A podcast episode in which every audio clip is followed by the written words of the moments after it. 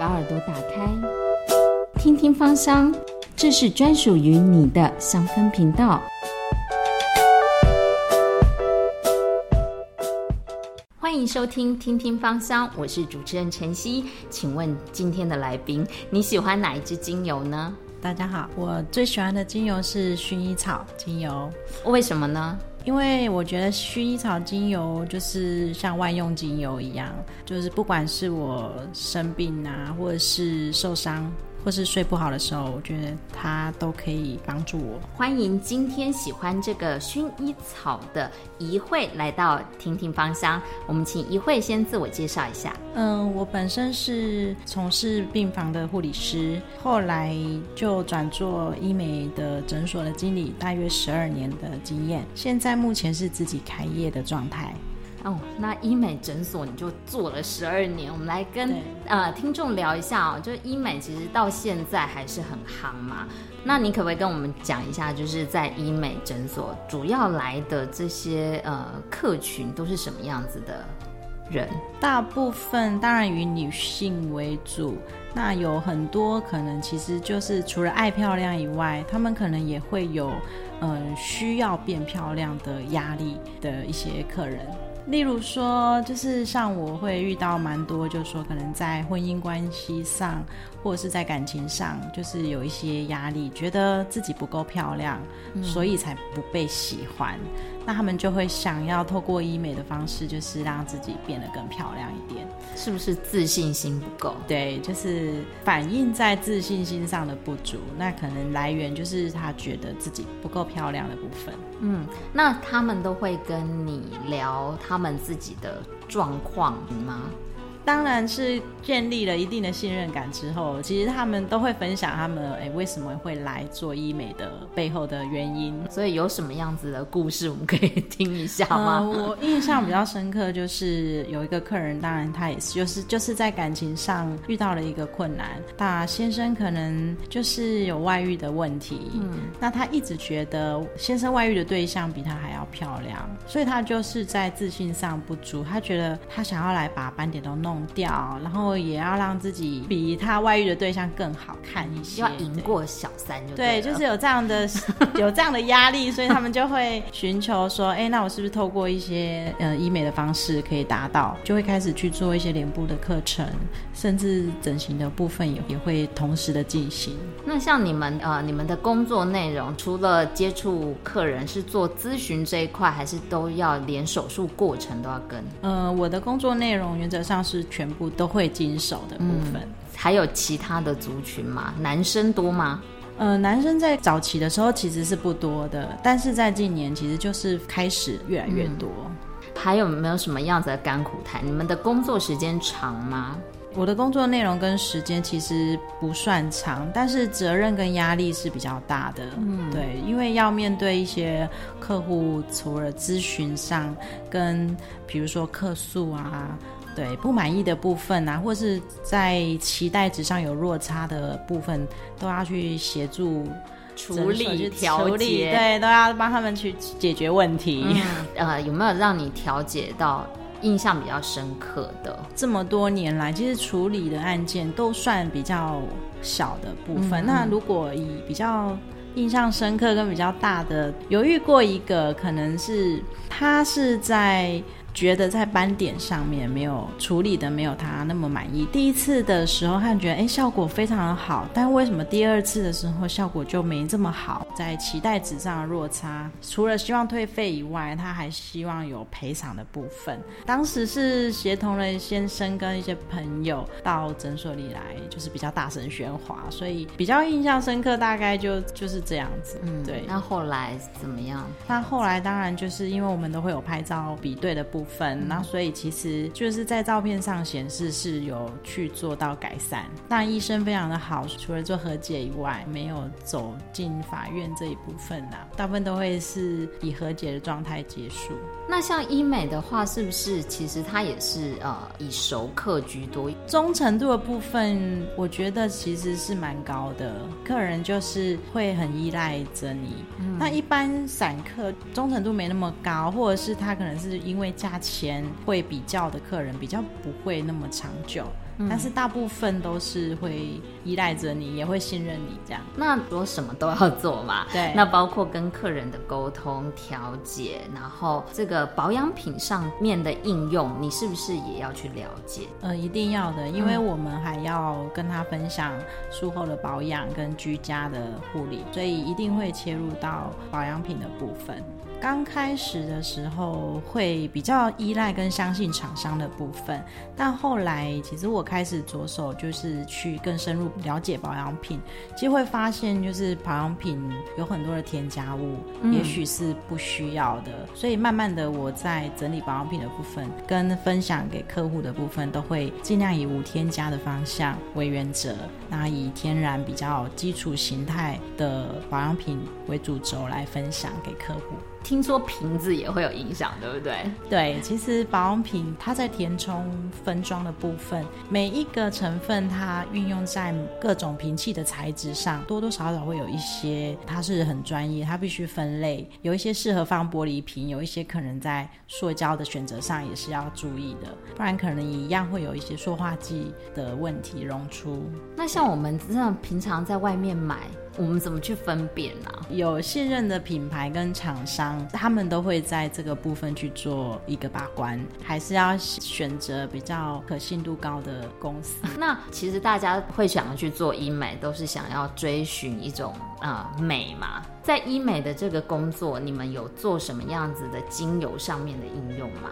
嗯，我们在医美用精油的部分，除了刚开始就是先在环境上面去做改善，让他们进来之后是可以得到一个放松，然后很很没有压力的状态。因为医美大部分会给人家有一种压力的感觉，那甚至他们可能即将。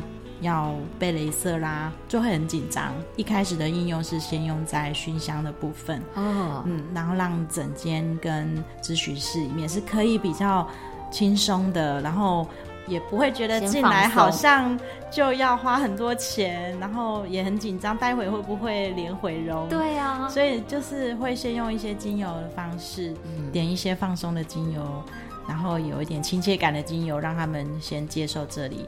另外，皮肤上的应用我们比较多是在唇乳的部分，在术后我们可能会敷一些镇定的保湿类的唇乳，让他们去得到一个镇定的作用。术后保养其实第一个保湿，第二个就是你要去舒缓肌肤，因为可能做镭射或者是其他课程以后的不适，所以我们就会建议客人就是第一个是滋润度的部分维持，第二个部分就是镇定舒缓。所以我们有时候会推荐一些像。罗马洋甘菊类的成分的产品，他们也可以去得到呃消炎跟舒缓的效果。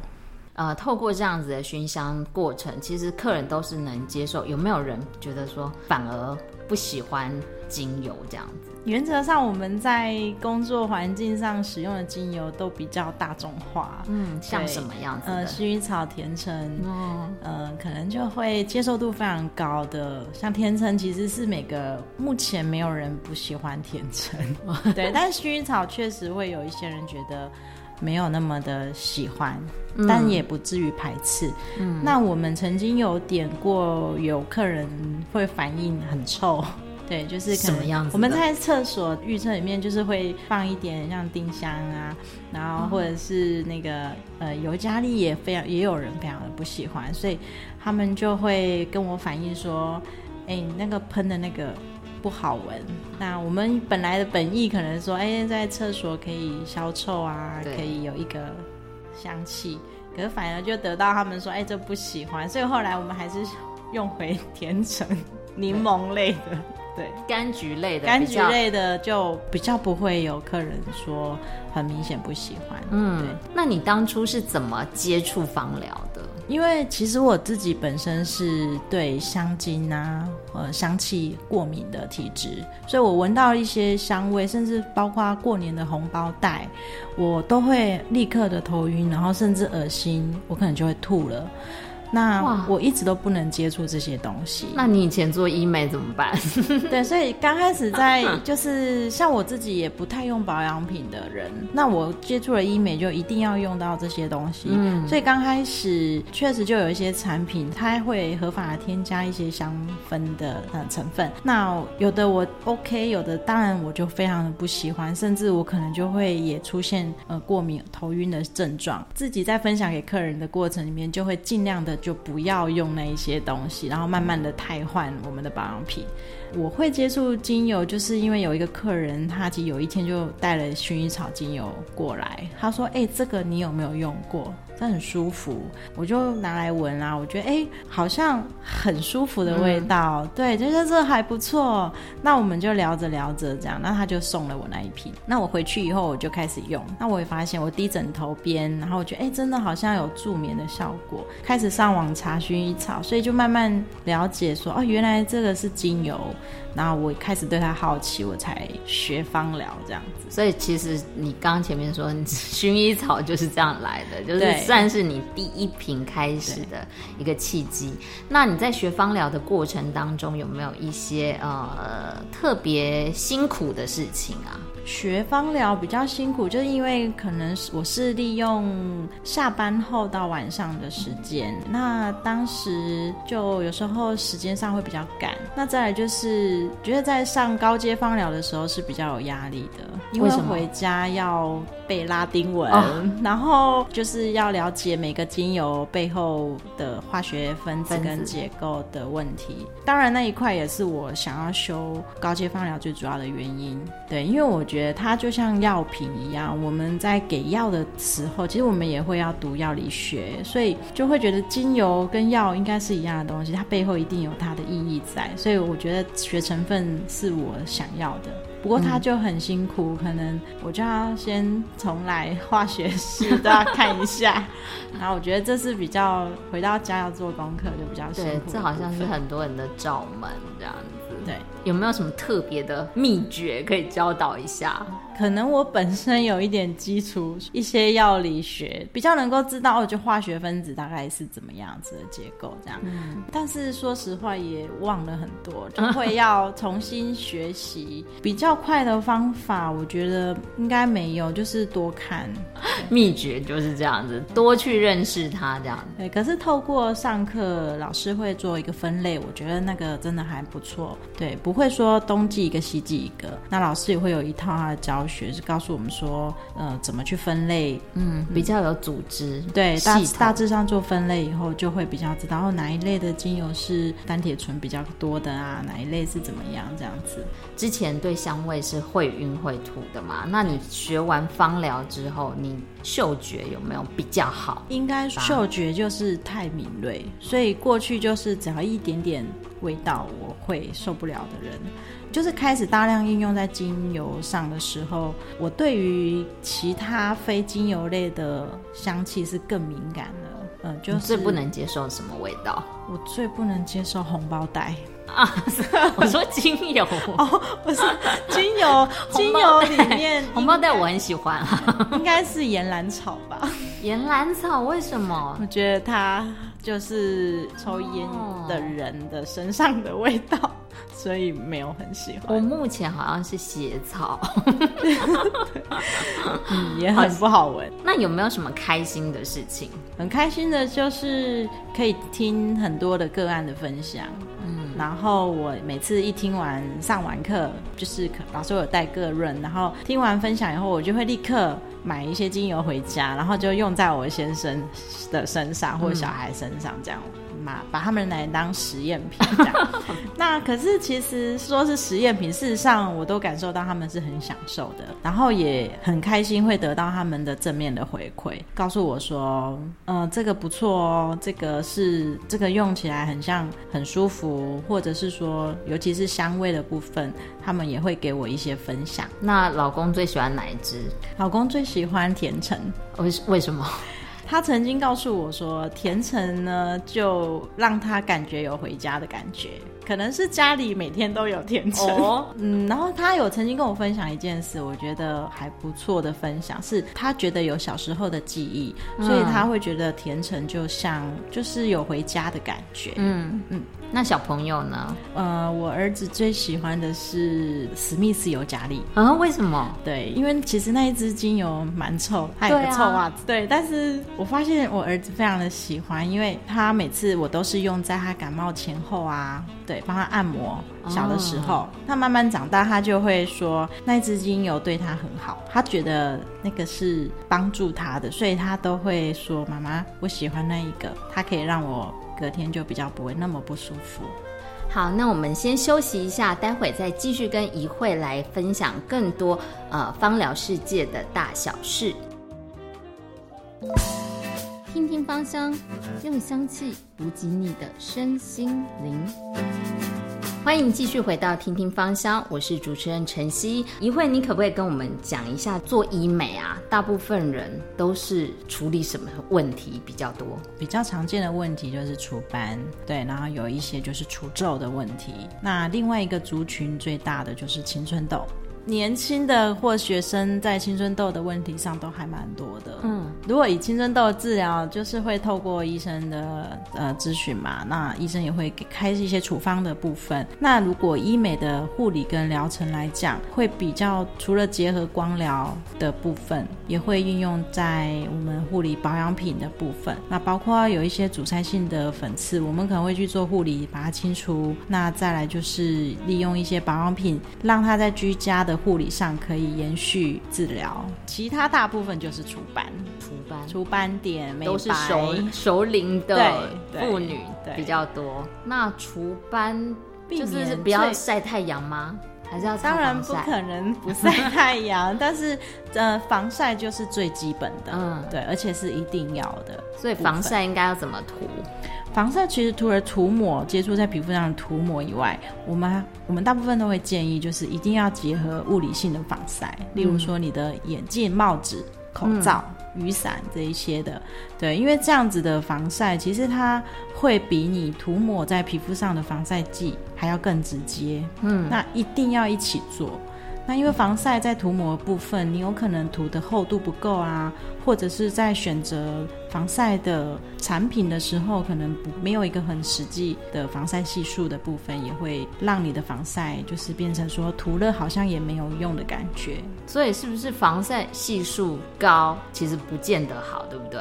对，防晒系数高，你还要考虑到涂抹后的就是会不会太过闷、不舒服这些问题。对，所以原则上选择上，我们还是建议就是以合格的、检验合格的防晒产品为优先选择。所以你们会教导。客人教他们如何回去自己保养吗？是一定要的，对。所以其实最主要，我我觉得在医美的部分，其实我们是当做协助的角色。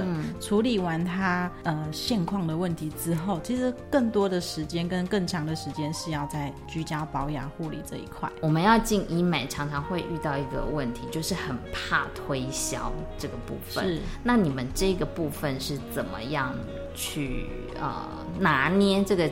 推销的技巧，就是在我们的教育训练里面，其实我们会强调不要给客户压力。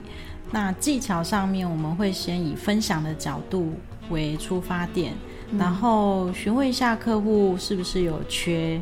哪一部分，然后我们再做切入，这样子。嗯，对。再来就是我们比较不强调说一定要用一些带有威胁口气的方式，说例如，哎，你不用你就没效果啦，或者是这样子的话术，我们就不建议使用。所以我们在教育训练里面会强调，我们不要这样做。嗯，我们应该要用分享的角度，告诉他你可以搭配使用，可以帮助他在哪一个部分这样。好，今天真的很开心哦，邀请到怡慧来跟我们分享关于她医美的工作，然后还有她认识这个芳疗的一个过程哦。然后其实呢，怡慧自己还有很多很多的案例跟故事要跟我们分享，所以我们已经敲定怡慧要下次再来上我们听听芳香。然后今天谢谢怡慧，谢谢，嗯，谢谢，拜拜。